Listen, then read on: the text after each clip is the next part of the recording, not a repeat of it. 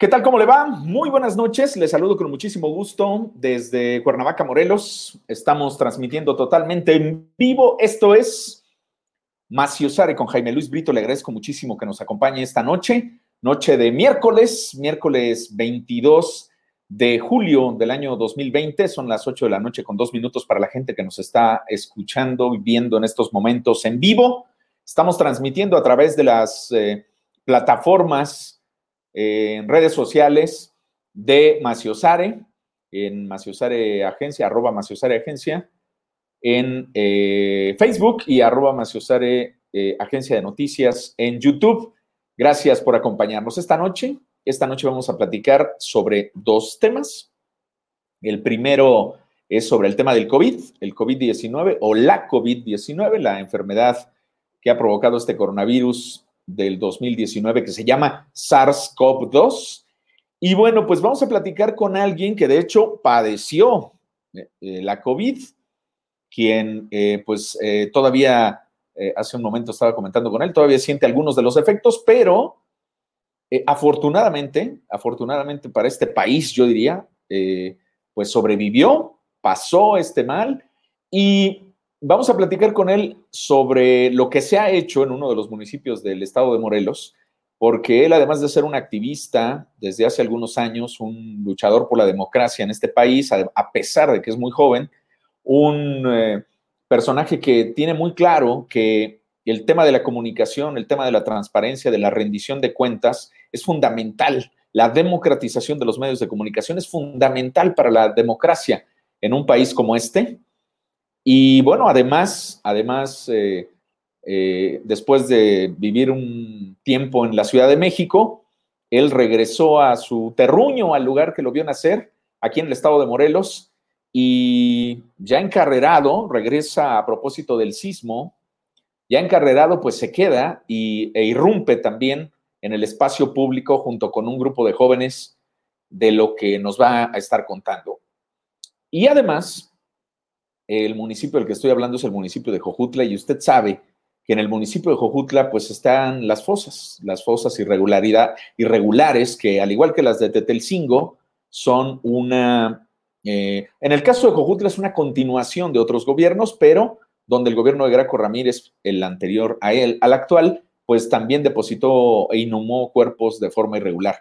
Vamos a platicar también sobre lo que se ha hecho y sobre lo que falta en torno a este tema. Esta noche nos acompaña Carlos Brito. Le agradezco muchísimo que nos acompañe y en unos minutos, en unos segundos ya, estaremos platicando eh, con él y con usted, que nos hace favor de escucharnos y vernos a través de estas plataformas. Gracias por acompañarnos. Yo soy Jaime Luis Brito. Me da muchísimo gusto que nos acompañe y sin más, sin más comenzamos.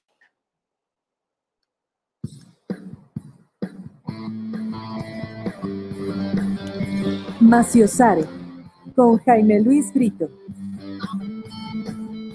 Entrevistas, reportajes, historias y debates.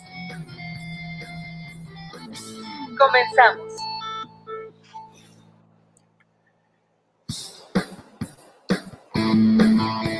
Bueno, pues muchas gracias, muchas gracias por acompañarnos esta noche aquí en Maciosare y bueno, pues eh, como le decía antes de irnos a la, pues a la introducción, esta noche nos va a acompañar, nos acompaña ya Carlos Brito, a quien me da muchísimo gusto presentar, eh, aunque no lo tenemos muy claro, pero no es que necesariamente tengamos una relación este, familiar, aunque tampoco nos hemos eh, como puesto a pensar mucho en el asunto, aunque sí nos llamamos parientes. ¿Cómo estás, mi querido Carlos? Muy buenos, muy buenas noches, bienvenido a Maciosare, que es tu casa. ¿Cómo estás? Muy bien, muy bien, buenas noches. Y, y sí, en efecto, aclarar que pariente, pero pues no, declaración de conflicto de interés, pues no tenemos conocimiento, pero tampoco sería ningún problema, ¿eh? Digo, yo, yo fascinado, por cierto. Igual con todos los britos de este, de este estado. Pues sí, sí, digo, muchos de los, de los britos a los que yo, de los que yo formo parte, yo nací aquí en Morelos, en Cuernavaca, pero de los que yo vengo, de mi familia, pues vienen de allá del norte de Guerrero, y, hay, o sea, mi papá tuvo, o sea, muchos hermanos, muchos hermanos y hermanas, y bueno, y muchos de ellos estaban aquí antes de la llegada de mi papá, que era el más es el más chico de todos, y algunos que llegaron después, ¿no? Entonces, pues, en fin, Podrá ¿no? ser. Podrá ser. Nos- No en el camino nos encontramos de todas formas, ¿no? Eso es lo importante. Mi querido Carlos, pues bienvenido. Me, da muchísimo gusto que hayas aceptado eh, participar en esta segunda emisión de Maciosare, que comenzamos el pasado lunes. Estamos lunes, miércoles y viernes, e intentando crear un espacio, pues un espacio para discutir los temas de la agenda pública con los actores que están discutiendo los temas de la agenda pública. Eh, eres un hombre bastante joven, pero que ha tenido una labor eh, eh, una irrupción, si me lo permites, junto con una, un buen número de jóvenes de tu, de tu generación que cansados de, pues de la segunda parte de, del autoritarismo, digamos, de un régimen agonizante, ¿no? Podríamos decir que el primero allá en 68 y el segundo, pues el Yo Soy 132 y toda esta nueva cosa que ocurrió en 2012, este, pues queríamos platicar contigo. Y primero me gustaría que te presentaras con, con el auditorio, para la gente que no te conoce, hay mucha gente que te conoce, ya comenzaron los saludos y todo, pero para que la gente te conozca, sepa quién eres, que eres nativo de Jojutla y que ahí estás en este momento. Cuéntanos, mi querido Carlos. Bueno, pues casi, casi siempre me, me cuesta un poco trabajo eso, pero bueno, pues yo en este momento soy regidor independiente del Ayuntamiento de Jojutla. Tengo un encargo del servicio público que para mí es pues muy, muy importante ejercerlo una coyuntura histórica para el municipio en el que yo nací, que es Jojutla, que estamos hablando del 2017, un momento de mucha incertidumbre en el cual eh, pues estaban, digamos, echados, ¿no? El volado acerca de cuál iba a ser el proceso de recuperación del municipio. En este momento estoy teniendo ese, ese encargo como regidor, en este caso, como miembro del- de ese cuerpo colegiado que es el ayuntamiento. Y, pero pues antes de eso había hecho un poquito de todo, ¿no? Este, yo también estudié periodismo en ese sentido, pero yo sabía que nunca iba a dedicar al periodismo. Yo, al contrario, me interesan las y los periodistas y me interesa sobre todo la libertad de expresión y sus conjugaciones con otros eh, derechos. Eh, también en algún momento tuve mucha, mucho, mucha relación o mucho interés por la divulgación, popularización y comunicación de las ciencias, particularmente las ciencias naturales en su momento, de la física, de la biología. Eh, me metí a hacer un doctorado en CIPESTAP, ¿no? después de la licenciatura. Eh, era justamente sobre desarrollo científico y tecnológico. Pues un poquito se fueron juntando las cosas, vino esta situación de eh, trágica de, pues, de la profundización de la guerra y de la militarización de la seguridad pública, que dejó tantas víctimas y sobre todo dejó también al mismo tiempo mucha gente consciente del problema que, que se estaba viniendo, pues, quizá no la suficiente, pero sí suficiente como para al menos despertar movilizaciones, es el Movimiento por la Paz, luego en 2012 con eh, 132, yo ahí me empiezo a involucrar, en el 2012, eh, eh, buscando pues cuestionar este modelo que se había que se le iba a generar continuidad eh, pues me dedico un poco a temas de pues eso de las movilizaciones derecho a protesta el activismo un poco a defender los valores de la democracia frente a múltiples regresiones y pues en algún momento me tocó conformar una organización de sociedad civil ayudar a conformarla que, que se llama Red Defensa de Derechos Digitales y que de ahí pues fungí como director eh, de incidencia, digamos, la parte de, de, de avanzar las, los temas de la agenda en su momento y pues nada, que de un poquito de todo terminó juntándose con, con la necesidad de hacer lo correcto en el momento en el que fuera necesario y eso pues ocurrió en mi caso, dio un giro en 2017 y pues aquí, me tienes como mencionado al principio. Pues muchas gracias y un placer, aquí no tenemos el gusto de conocernos. Pues muy bien, mi querido Carlos, has hecho, tiene una, una, trayectoria amplia en, en, en, en, la incidencia justamente después del tema del sismo, pues eh, regresas a Jojutla, Jojutla que pues finalmente se convierte en uno de los epicentros del dolor y de la tragedia, y a partir de ahí comienzas un movimiento y ahora estás eh, desde eh, hace un año y medio, un poquito más, como regidor en el, en el ayuntamiento de Jojutla, en donde tú ocupas además una cartera que tiene que ver con el tema de las licencias de funcionamiento y demás, un tema que salta finalmente con el tema de la COVID, ¿no? Porque al final de cuentas, eh, este tema del confinamiento, pues es un asunto, eh, pues que nadie espera. Bueno, algunos veíamos, ¿no? Hacia diciembre, enero, así como que viene una ola que nos va a golpear durísimo.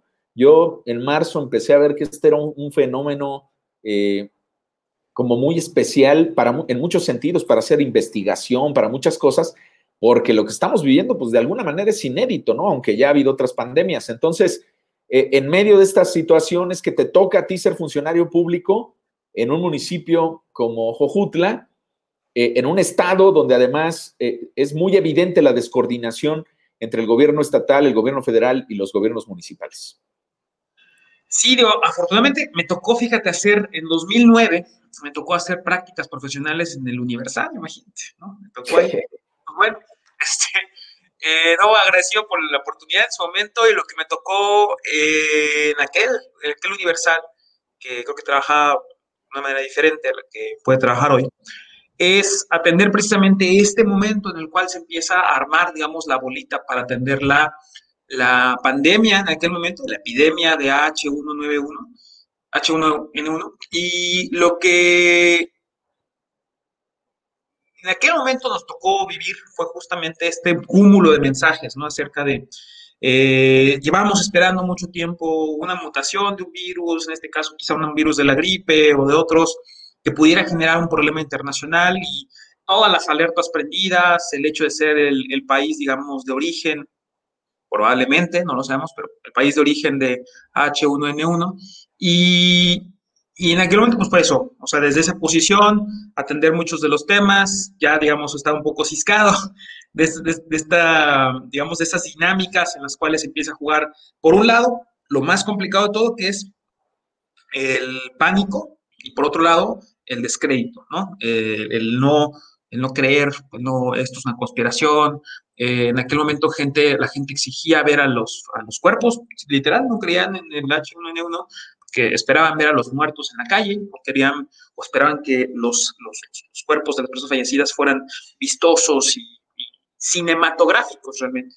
Eh, la, dificultad de explicar el tema científico o la técnica de la salud pública en aquel momento ya era muy evidente, no, eh, de hecho en parte en aquel momento por eso eh, se conjugó el que me fuera hacia buscar mejorar, digamos, la, o apuntalar de mejor manera la comunicación pública de las ciencias. Eh, por, por, su utilidad también y por los escenarios que teníamos en aquel momento.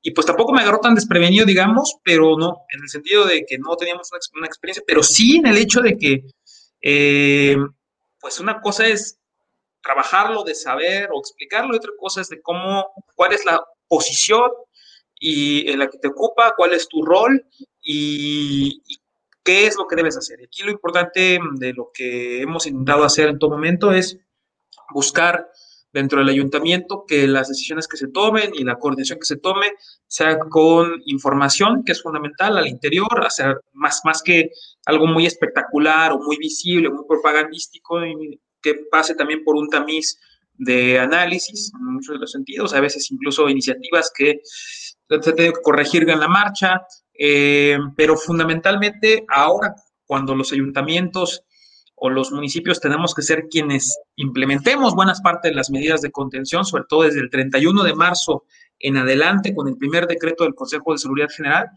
pues, pues tocó hacer la chamba, hacer la chamba y es hacer cosas que no quieres, ¿no? Hacer cosas que no estás preparado, hacer que seguramente es la muerte política para muchos, decir, ¿cómo se te ocurre cerrar negocios? Eh, pero también saber con plena responsabilidad de que lo que tú hagas o no hagas en este momento va a costar vidas, ¿no?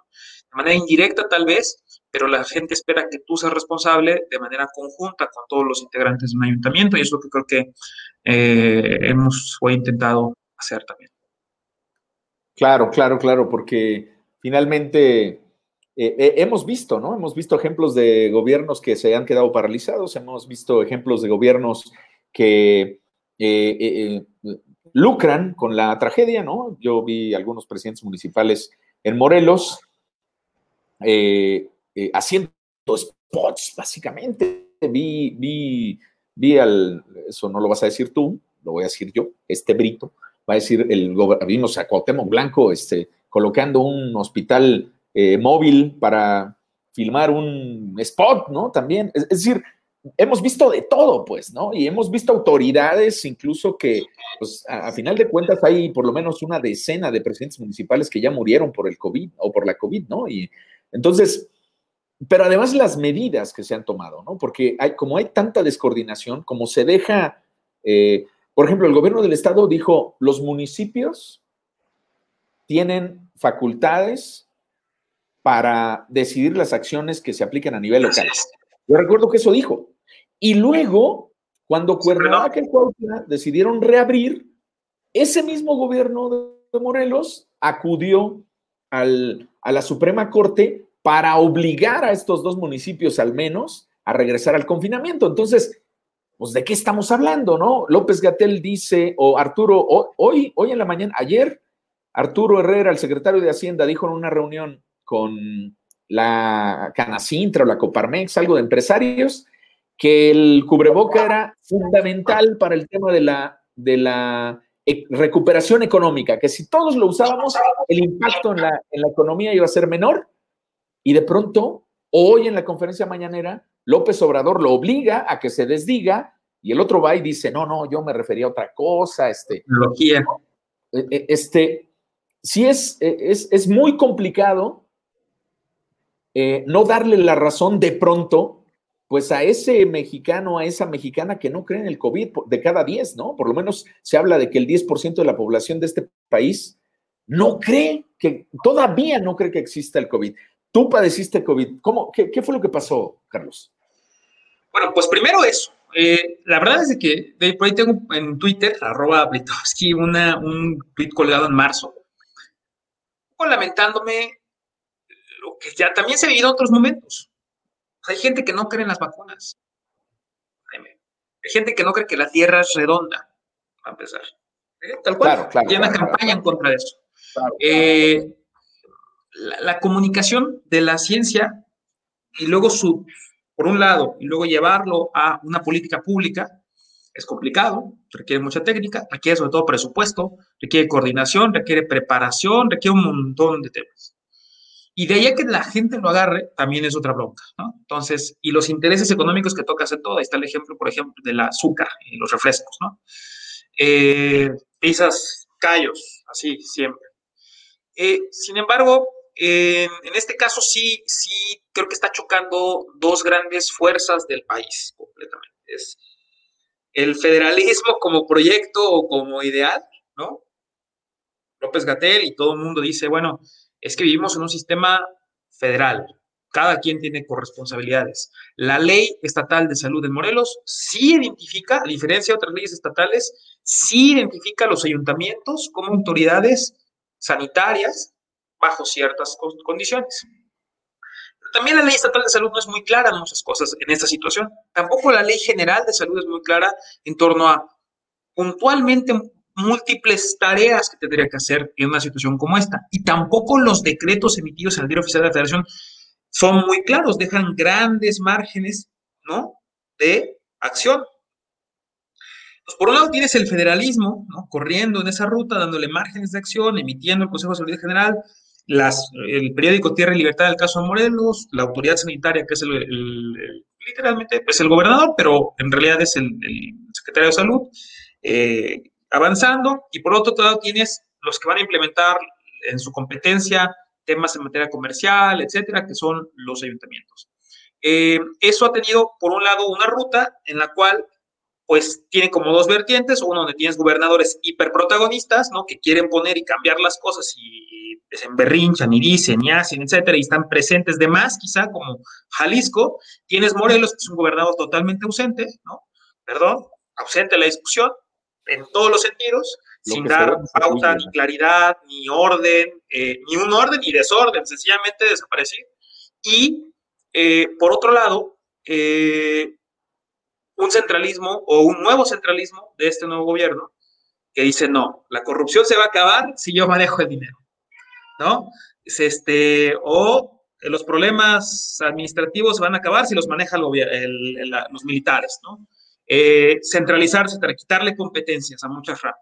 Entonces tienes eso, tienes un centralismo que estaba avanzando, ¿no? En la ruta de la 4T, pero de repente necesita el federalismo, que siempre ha sido una ficción, que no existe, que es laberíntico, que es contradictorio, que, que está lleno de fugas y problemas y, callejones sin salida, y choca.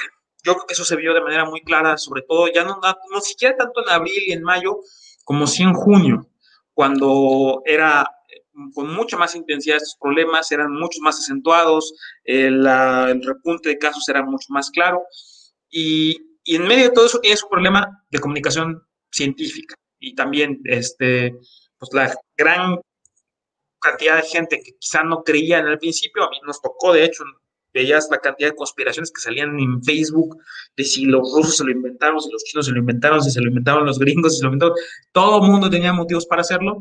Eh, pues creo que más que quejarnos de toda esta situación, digamos, eh, es vernos en ese espejo, ¿no? Todos estos problemas que tenemos es poco ver cómo realmente somos. Eh, este problema de la COVID-19 vino a, desnudar de manera más clara y más cruda y más brutal por la cantidad de fallecimientos que se ha generado, también producto de estos problemas, pues en dónde estamos mal y en qué estamos mal y hacia dónde tenemos que corregir, ¿no? Este, necesitamos más cultura científica, más educación científica, necesitamos revalorar re el trabajo de los técnicos también, no los tecnócratas, pero sí los técnicos para la toma de decisiones. Eh, y por otro lado, también atenuar un poquito o intentar eh, aclarar las competencias de los ayuntamientos, de los municipios, de los estados, eh, rehacer mucho del trabajo. No, es, no se rehace el sistema de salud diciendo se va al Seguro Popular, hay un INSABI, necesitas todo el aparato completo, una reforma profunda, con un plan claro, con mucho tiempo antelación.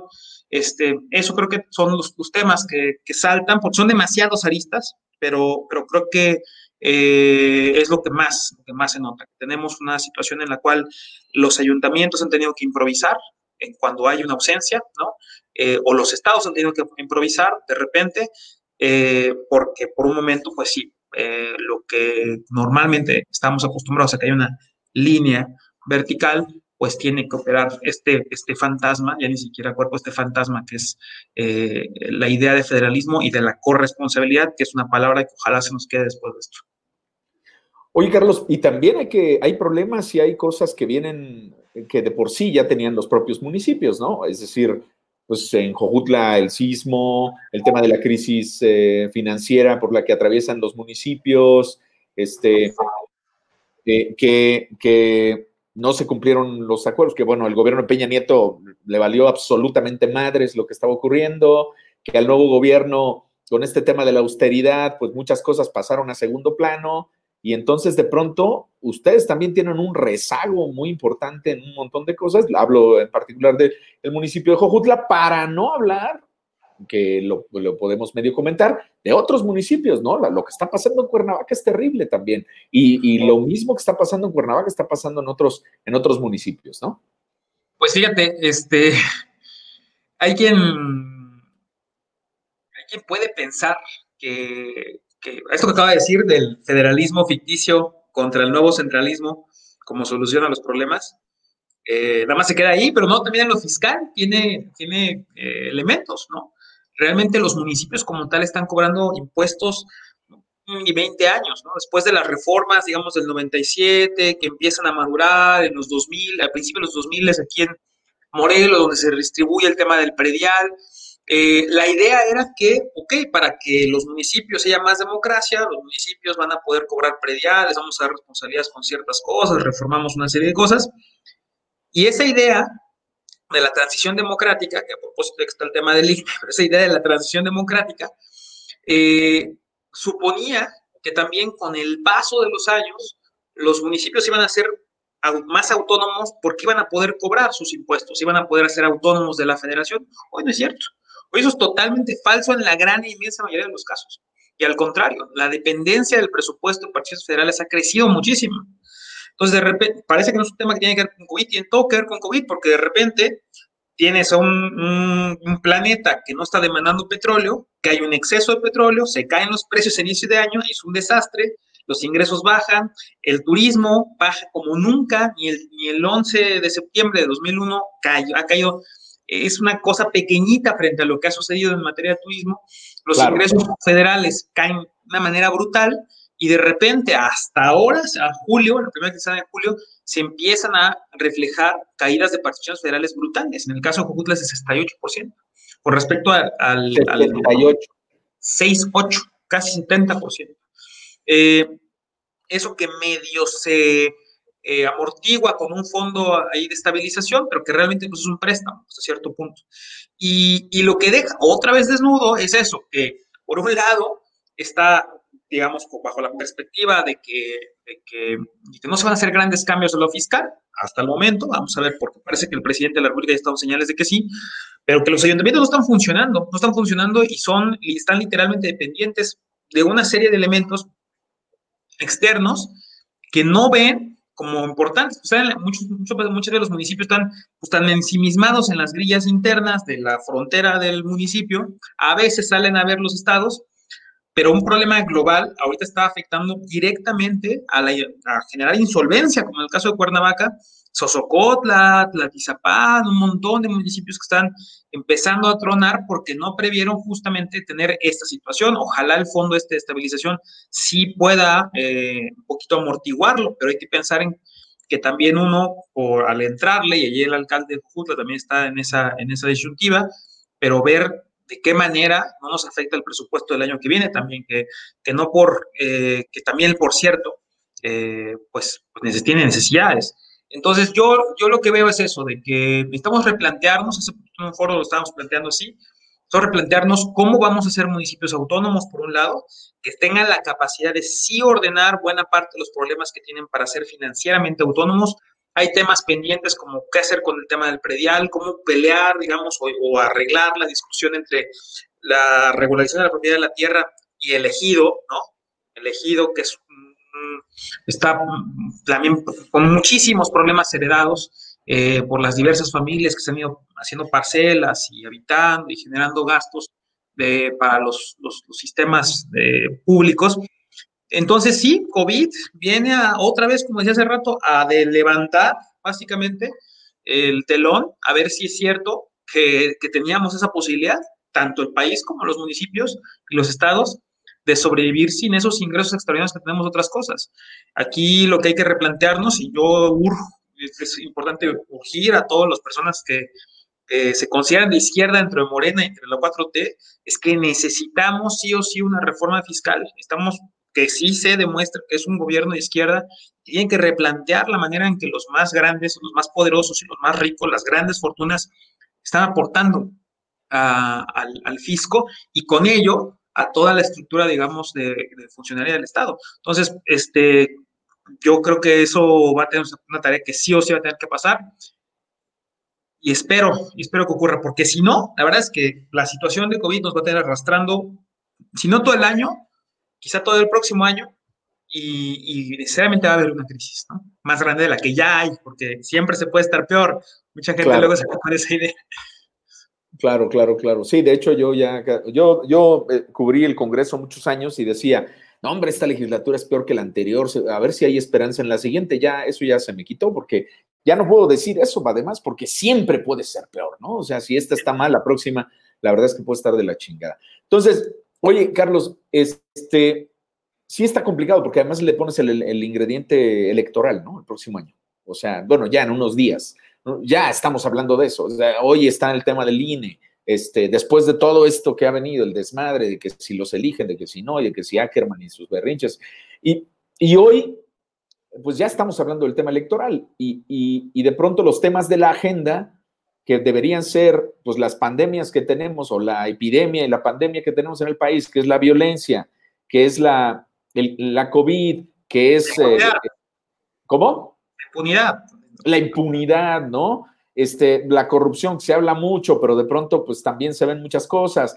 Este centralismo del que hablas, ¿no? Que, estamos dando, se, le está dando, concediendo muchísimo poder a una o dos personas, ¿no? Porque, bueno, el, que aparece es López Obrador, pero, pero pues hay gente ahí que, que, este, que viene con él, digo, finalmente López Obrador pues generó tanta confianza que por eso aplastó en las elecciones pero la gente que lo acompaña, híjole, ahí sí yo ya no, yo no sé si le confiaría algo, ¿no? De pronto algunas, algunos personajes que están ahí en ese gobierno y Máxime cuando se les está dando tanto poder, ¿no? En, este caso, y cuando han dado muestras también de que algunos de ellos, de que no, no representan con mucho a la 4T, ¿no? Representan a un viejo régimen y a una vieja forma de hacer las cosas que todavía está ahí bien incrustada, ¿no? Sí, en el caso de Morelos todavía peor, yo creo, porque creo que hasta cierto punto se le dejó en la orfandad política, ¿no? De responsabilidad política más bien. Eh, no hay nadie que se haga responsable del, error tan grande de haberle cedido a este grupo de encuentro social eh, la administración y la responsabilidad de un, gobierno estatal, eh, producto de una alianza que se haya hecho, pues que por sí mismo no ganaba, ¿no? Ganó, ganó Morena, no ganó Encuentro Social, no ganó el PES, pero quien está, digamos, hoy dictando la agenda política en el Estado es ellos. Y no hay ni visos de que eso eh, le preocupe mucho al presidente, ¿no?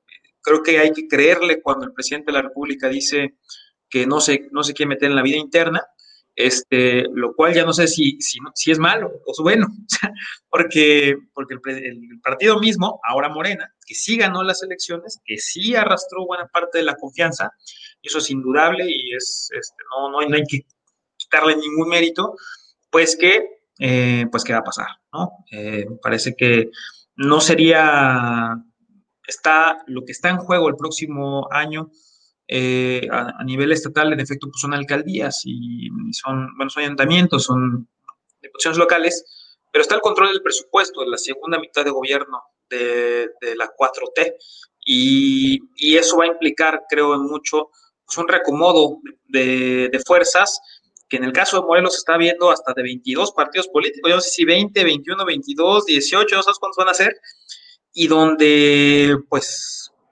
esperaría, normalmente tendría que ser un referéndum sobre cómo el gobernador en turno, en turno va, y ahí sí creo que, que, va, a ser, va, a estar, va a ser muy complicada, un, un panorama político que ya comenzó además, ¿no? A un año de la elección, claramente, digamos, en la tradición política regional, ¿no?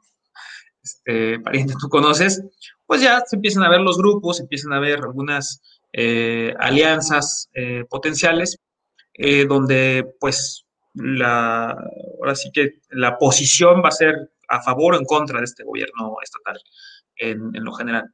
Yo en, lo particular creo que sí, sí es lamentable que, nos tome tanto tiempo, un año, estar preparando este tipo, una situación sobre un cambio de gobierno cuando el gobierno mismo presente todavía no queda claro pues, qué ha hecho o qué logros han tenido, eh, o los problemas se han agravado de esta manera. Fíjate que ni en una pandemia, y eso es una, una pandemia global que le ha costado 40 mil vidas al momento a México, que ha tenido consecuencias desastrosas en la economía de la gente, ni siquiera ahí podemos dejar de, grillar, ¿no?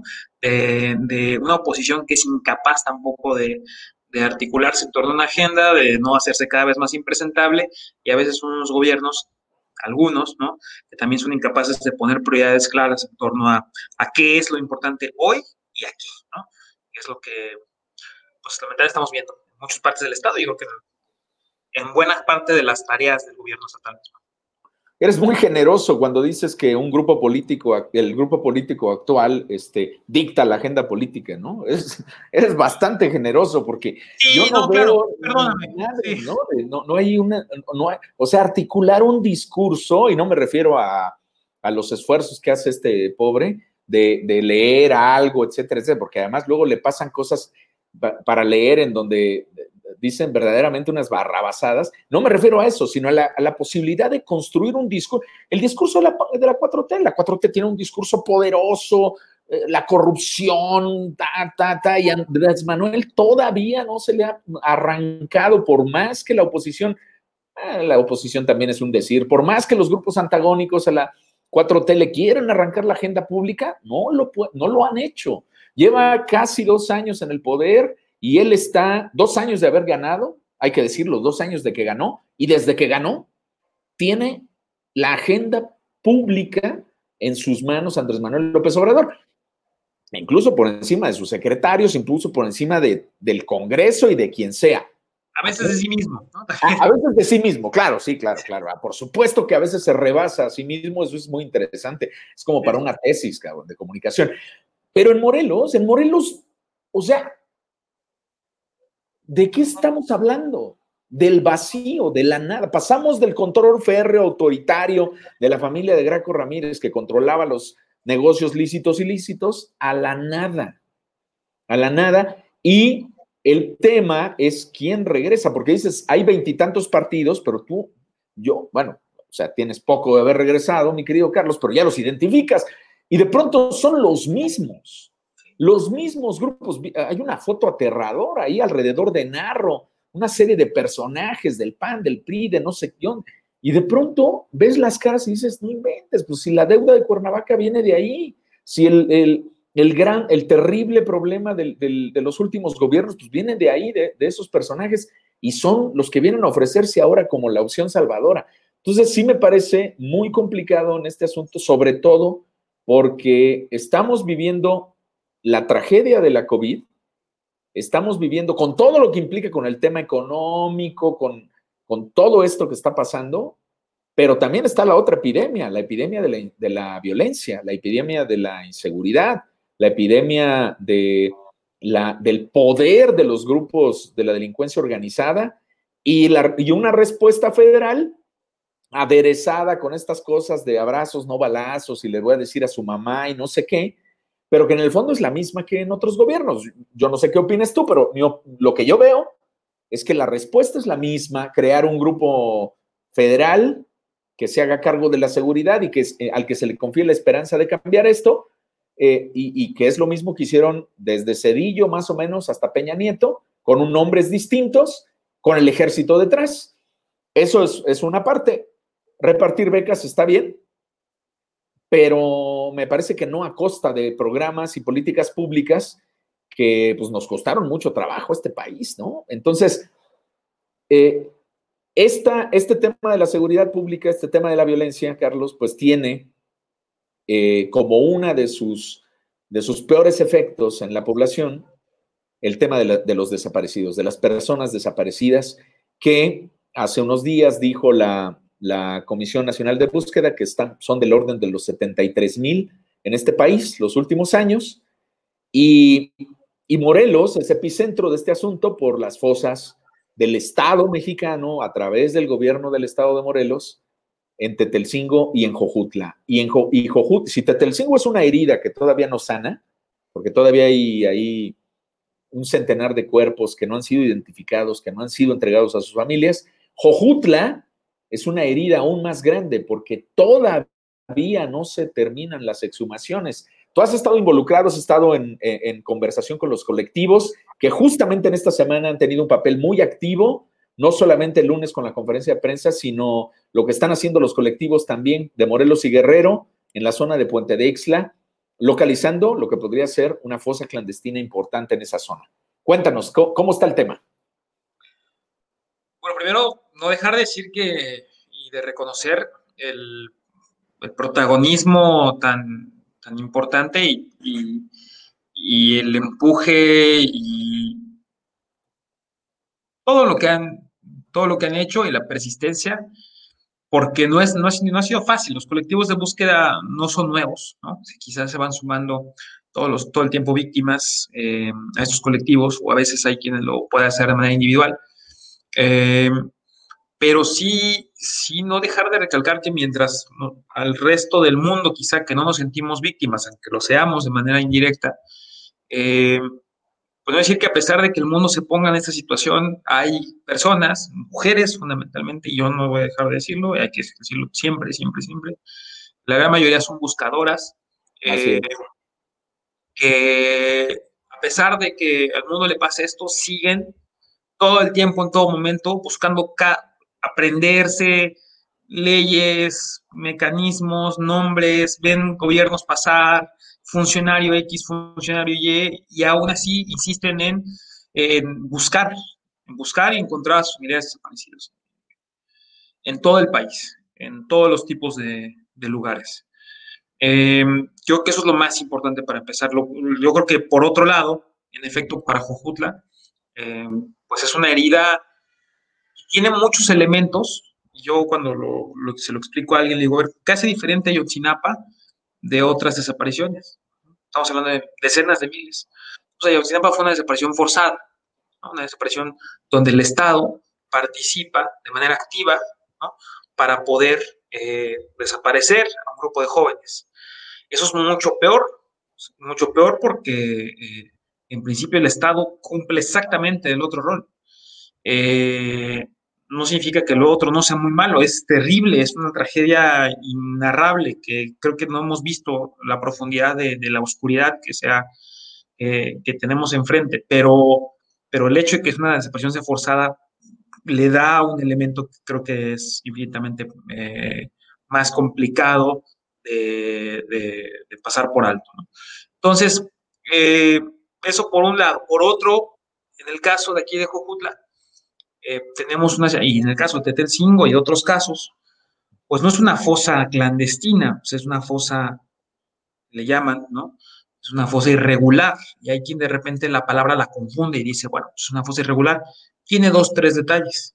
Hay dos problemitas. Y no, una fosa irregular finalmente es donde también participa el Estado, donde el Estado, las autoridades encargadas de proveer justicia, de darnos la verdad, de acercarnos a, esas aspiraciones eh, por diseño institucional y porque así están armadas y porque les depositaron la confianza, pues participan precisamente de lo opuesto. Olvídate que fallen en investigar, que sean omisas las autoridades. No, lo están haciendo. Y eso es lo que muy probablemente está ocurriendo en el caso de la fosa de Jujutla.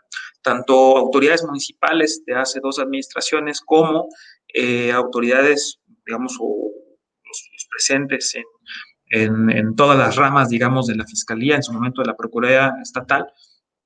Y, y, eso creo que es el tamaño de la herida. Volver a entender que en el caso de la fosa de Jujutla, o sobre todo aquí por ser municipalizado, pero también puede ser el caso de Tetelcingo, estamos hablando del involucramiento de autoridades en la comisión de un montón de probables delitos. Y olvídate de delitos, delitos de esta naturaleza tan grave y tan triste.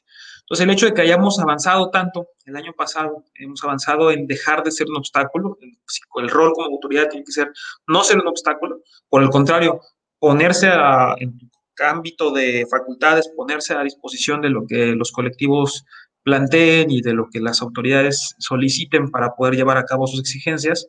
Eh, y pues sin embargo, pues a pesar de que se planteaba la posibilidad de poder reiniciar los trabajos ahorita en marzo, quizá en abril, ¿no? Se presenta esa situación, pero lamentablemente no se ha visto mucha, y es lo que denuncian los, los colectivos, no se ha visto un esfuerzo mayor, ordenado, coordinado, con plena comunicación, para decir, bueno, igual tuvimos que tener el ejercicio de búsqueda por unos meses, por unas semanas, ¿no? Pero este es el plan para, para iniciar a pesar de todo. No se ha visto eso, no se ha visto esa, así como en el caso del gobierno del Estado, que la falta de coordinación la ausencia de la que señalas, comparto, también en este caso se ve.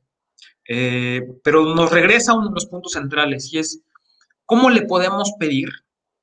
Y eso es el caso también del caso de Yotzinapa y es otros muchos casos. Es ¿cómo le podemos pedir que la, que la autoridad que probablemente es responsable de este delito se autoinvestigue? Claro. O abone a esa ruta.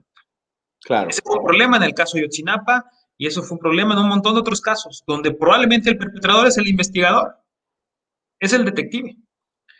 Y, y, aquí es parte de lo que, pues es el elefante en la habitación, hay que decirlo así. Muchos de, los, de las posibles rutas de inferencia o señalamiento que se están haciendo en torno a esto, tarde o temprano tienen que tocar autoridades que permitieron ese tipo de situaciones. Y que siguen incrustadas ahí. ¿eh? Siguen incrustadas y cuyo trabajo o falta de ha hecho que, que esas personas que están ahí abajo de la tierra o que ya fueron exhumadas en su momento 2017 y sus familiares no se puedan encontrar. De ese tamaño es, es la gravedad algo tan doloroso y algo tan, tan sensible y algo tan profundo como no poder permitir que haya un reencuentro.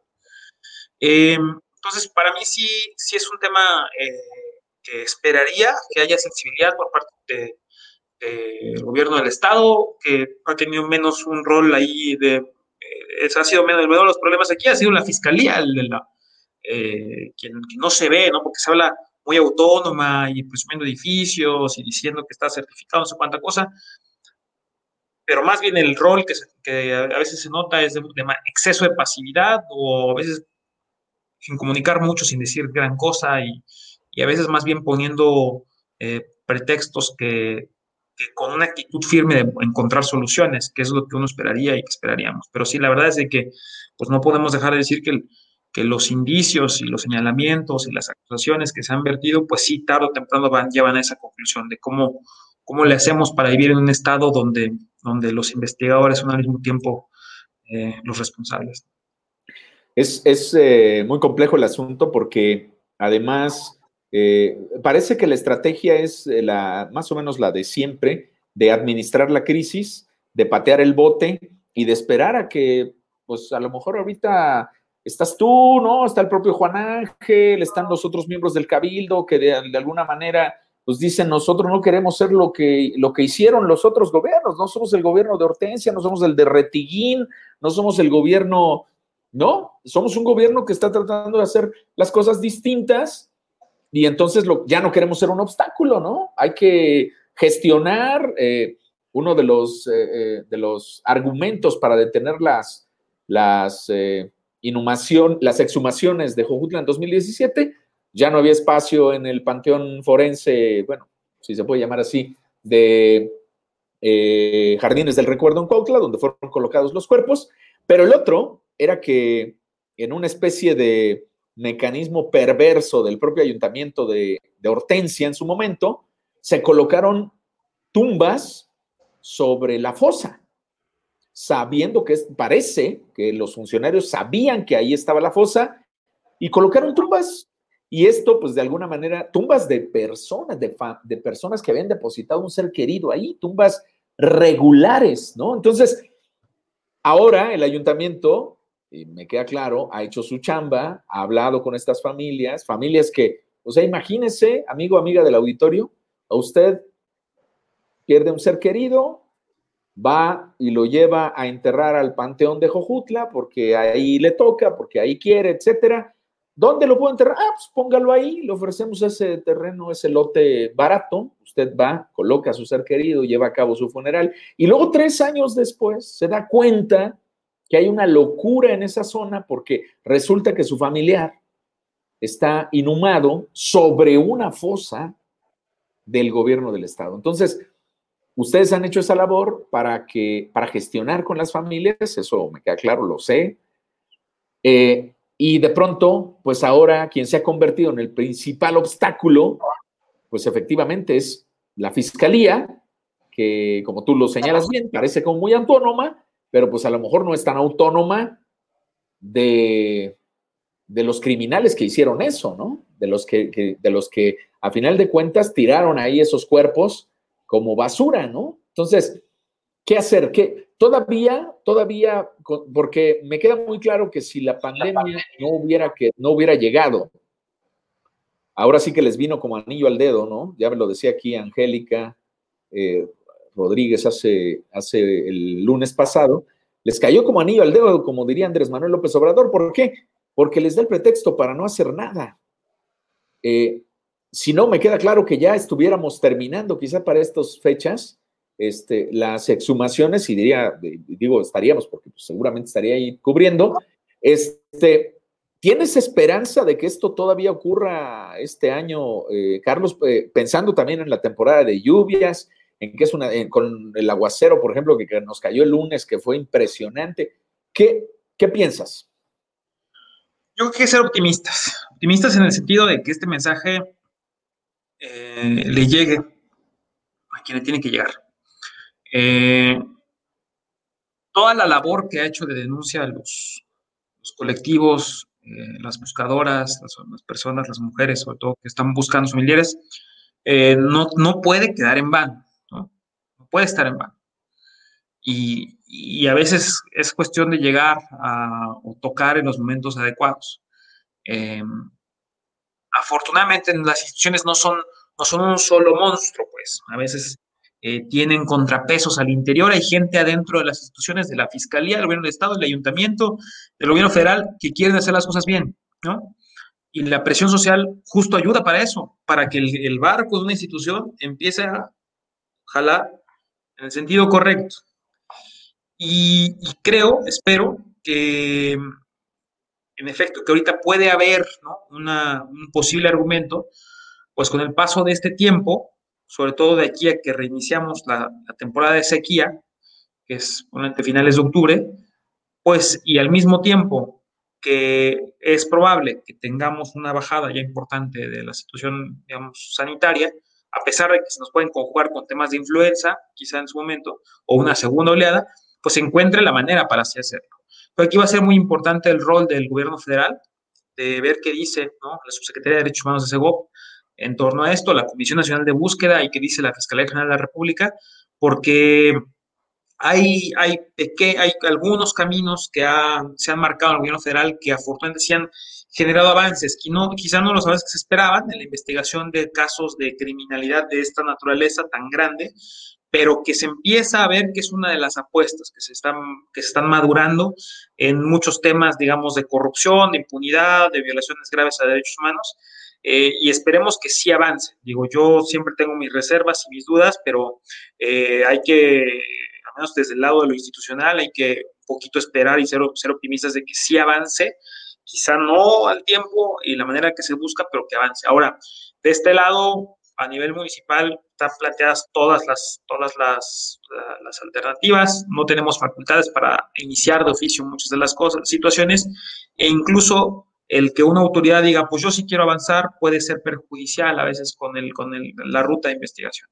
Entonces, sí, lo que es muy importante es que no se deje de presionar, que, se, que hagan un llamado, una convocatoria, que sean insistentes y que demuestren que sí tienen interés en que esto termine. Si no tienen ningún conflicto, si no tienen ningún problema y quieren abonar y ser recordadas estas personas por, por haber abonado a la justicia, pues, pues está, está en ellas y en ellos, en la Fiscalía, en el Gobierno del Estado, aquí en el Ayuntamiento, en el Gobierno Federal. Creo que sí las hay y hay que encontrarlas y hay que, y hay que buscar que en el mejor de los casos, ya que tengamos en octubre, sin la situación de lluvias, que en efecto sí puede generar un problema quizá en las exhumaciones, los trabajos de exhumación, y eh, ya limitado el asunto de sanitario, pues nos pongamos como un objetivo si está dentro de, los, de, los, de, las líneas de posibilidad de los colectivos, sino incluso antes, y buscar de qué, qué ejercicio dentro de agosto, septiembre, eh, se puede hacer. Viene una temporada de huracanes, puede ser temas que sí, en efecto, le, se presten para decir hay motivos, pero yo creo que finalmente a lo que tenemos que estar a la altura es a las exigencias de los colectivos y de que no la, que la austeridad republicana sirva para algo. No se le puede escatimar recursos a esto, ni un peso. No puede ser jamás, nunca, para esto sí, nunca un solo pretexto de que ya se tiene todo y para que salgan con que al final el tema es presupuestal.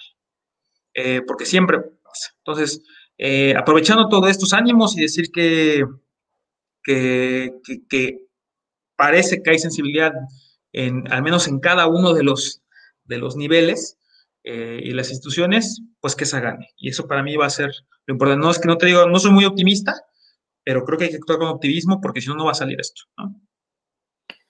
Carlos, pues esperemos, ¿no? Esperemos. Si no, pues habrá que ensayar la presión social, ¿no? O sea, ya los colectivos eh, hicieron un llamado el lunes muy concreto que la Fiscalía General de la República traiga el caso. Eh, es una apuesta interesante, pero al mismo tiempo es una apuesta que, puede ser complicada porque pues, la, PG, la, Fiscalía General, pues, pues, de pronto está metida en tantas cosas que uno realmente no, tiene muy claro si esa puede ser la salida.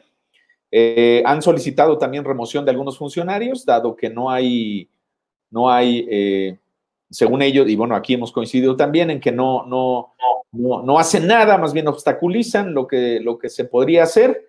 Y, bueno, pues ya, ya han tomado el asunto en sus propias manos, ¿no? Los colectivos esta semana eh, allá en Puente de Ixla. Entonces, no sé, habrá que, habrá que pensar en algo como eso, porque porque de pronto parece que estos gobiernos no entienden si no es eh, con la fuerza de la gente en la calle, ¿no? Sí, y que eso también se ha desarticulado mucho, ¿no? Eh, socialmente no, podemos, no podemos abandonar a, las madres, a las abuelas, a las tías, a las hermanas que están buscando a sus familiares. Em, si lo hacemos es que ya, o sea, creo que perdimos totalmente la brújula de lo que es correcto.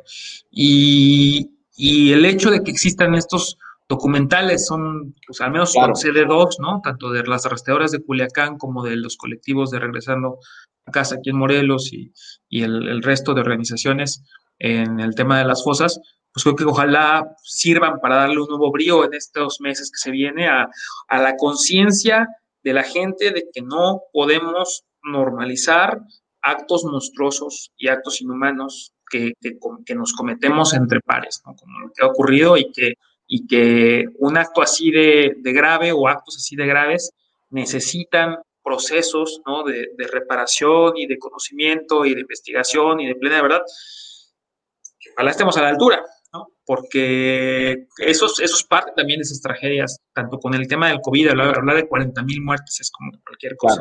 Claro, claro. ¿no? Pues hablar de una muerte era muy importante. Hablar de 40 mil se nos perdió la noción. Lo mismo hablar de 70 mil desaparecidos, perder la noción. Y pues eso es creo que lo que, lo que toque como agenda y ojalá le sirva para, para visibilizar esto y que nos recuerde el nivel ¿no? que, que muchos, muchos creemos que a veces esta idea de, de del infierno y el castigo y no sé qué, ¿no? O toca mucho hacer méritos en el infierno que se viven y muchas familias aquí eh, en vida, ¿no? Eh, y ver cómo colaboramos para que no sea así y que sí, que sí sea una, en lo que al menos todos los defensores y defensores de derechos humanos buscamos, es que tener una cosa muy básica, que es buscar la vida digna en donde se encuentre. Carlos, pues te agradezco mucho, te agradezco mucho que eh, hayas aceptado esta charla. no va a ser la última, te lo aseguro. Estaremos platicando frecuentemente para ver cómo va y sobre todo empujando este tema, ¿no? Porque es fundamental, como tú lo has dicho, si dejamos solas, si dejamos solas a las, a las madres, a las hermanas, a las abuelas, a las buscadoras, eh, pues ya perdimos todo, ¿no? Ya hay que agarrar nuestras cosas e irnos porque van a venir por nosotros y nadie, absolutamente nadie, va a hacer nada. Así que me parece fundamental esto. Te agradezco mucho la conversación, Carlos. Gracias a ustedes, de verdad. Y bueno, pues estamos, ¿no? Estamos pendientes. Listo, pues eso, y acuérdense que pues esto no ha acabado, ¿no? Necesitamos a punto de terminar una última, una ola, primera ola. ¿Qué quiere decir eso? Que con toda seguridad probablemente vamos a tener una segunda ola en COVID y que vamos bien como Estado, a pesar de todos los problemas, vamos enfilados un poquito a una salida, pero que debe haber corresponsabilidad. Y eso es un tema para mí importante y que corresponsabilidad significa qué hacemos todas y todos para que en efecto se rompa la cadena de contagio, se rompa este, esta situación y al menos podamos terminar y concluir este momento que en Morelos parece que ya pudo haber pasado, eh, de que ya hay muchos elementos que nos indican que vamos muy bien. Si no acatamos, si no estamos presentes, no estamos pendientes este mes que falta, este mes adelante de nosotros, podemos terminar con situaciones como Culiacán, situaciones como, como Juárez, Cancún, como otros lados, nos puedan regresar a otra problemática todavía más compleja que la que vivimos. Y pues es un llamado y ojalá quienes nos están viendo y quienes nos van a ver después, eh, pues puedan acompañar esta, esta invitación, este exhorto y esta súplica en ciertos momentos. Muchísimas gracias, Carlos. Te mando un abrazo y que estés bien. Gracias a ustedes. Gracias. Y bueno, pues rápidamente, rápidamente eh, saludar a Brenda Lugo, muchísimas gracias. También Carlos Garza, que se ha comunicado con nosotros. Buenas noches, Carlos. Héctor Raúl González, nuestro compañero corresponsal y editor del portal Central de Noticias. Saludos, mi querido Héctor, muchas gracias por conectarte con nosotros. Carlos Garza dice que el día de hoy el COVID eh, es de, de 362.274 casos y 41.000 ya, 41.190 defunciones.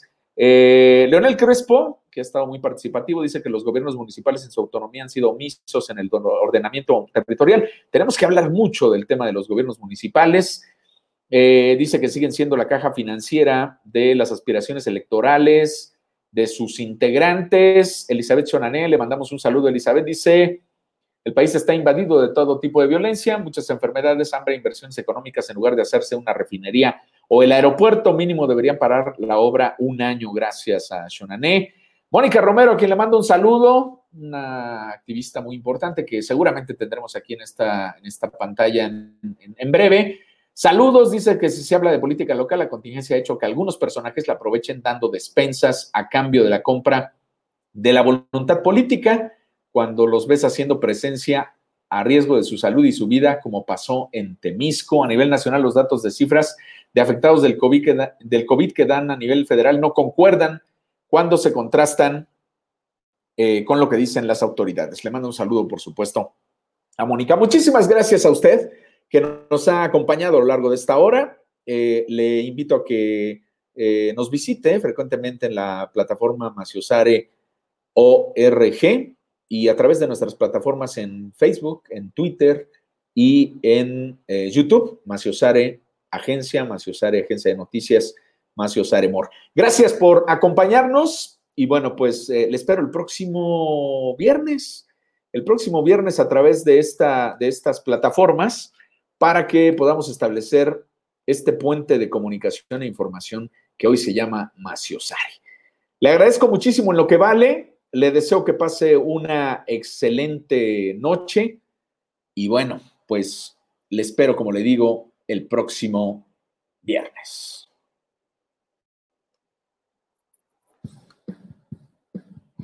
Maciosare, con Jaime Luis Brito. Entrevistas, reportajes, historias y debates. Escúchalo todos los lunes, miércoles y viernes a las 20 horas. Facebook, Maciosare Agencia. YouTube, Maciosare, Agencia de Noticias. Nuestro sitio web, maciosare.org. Maciosare.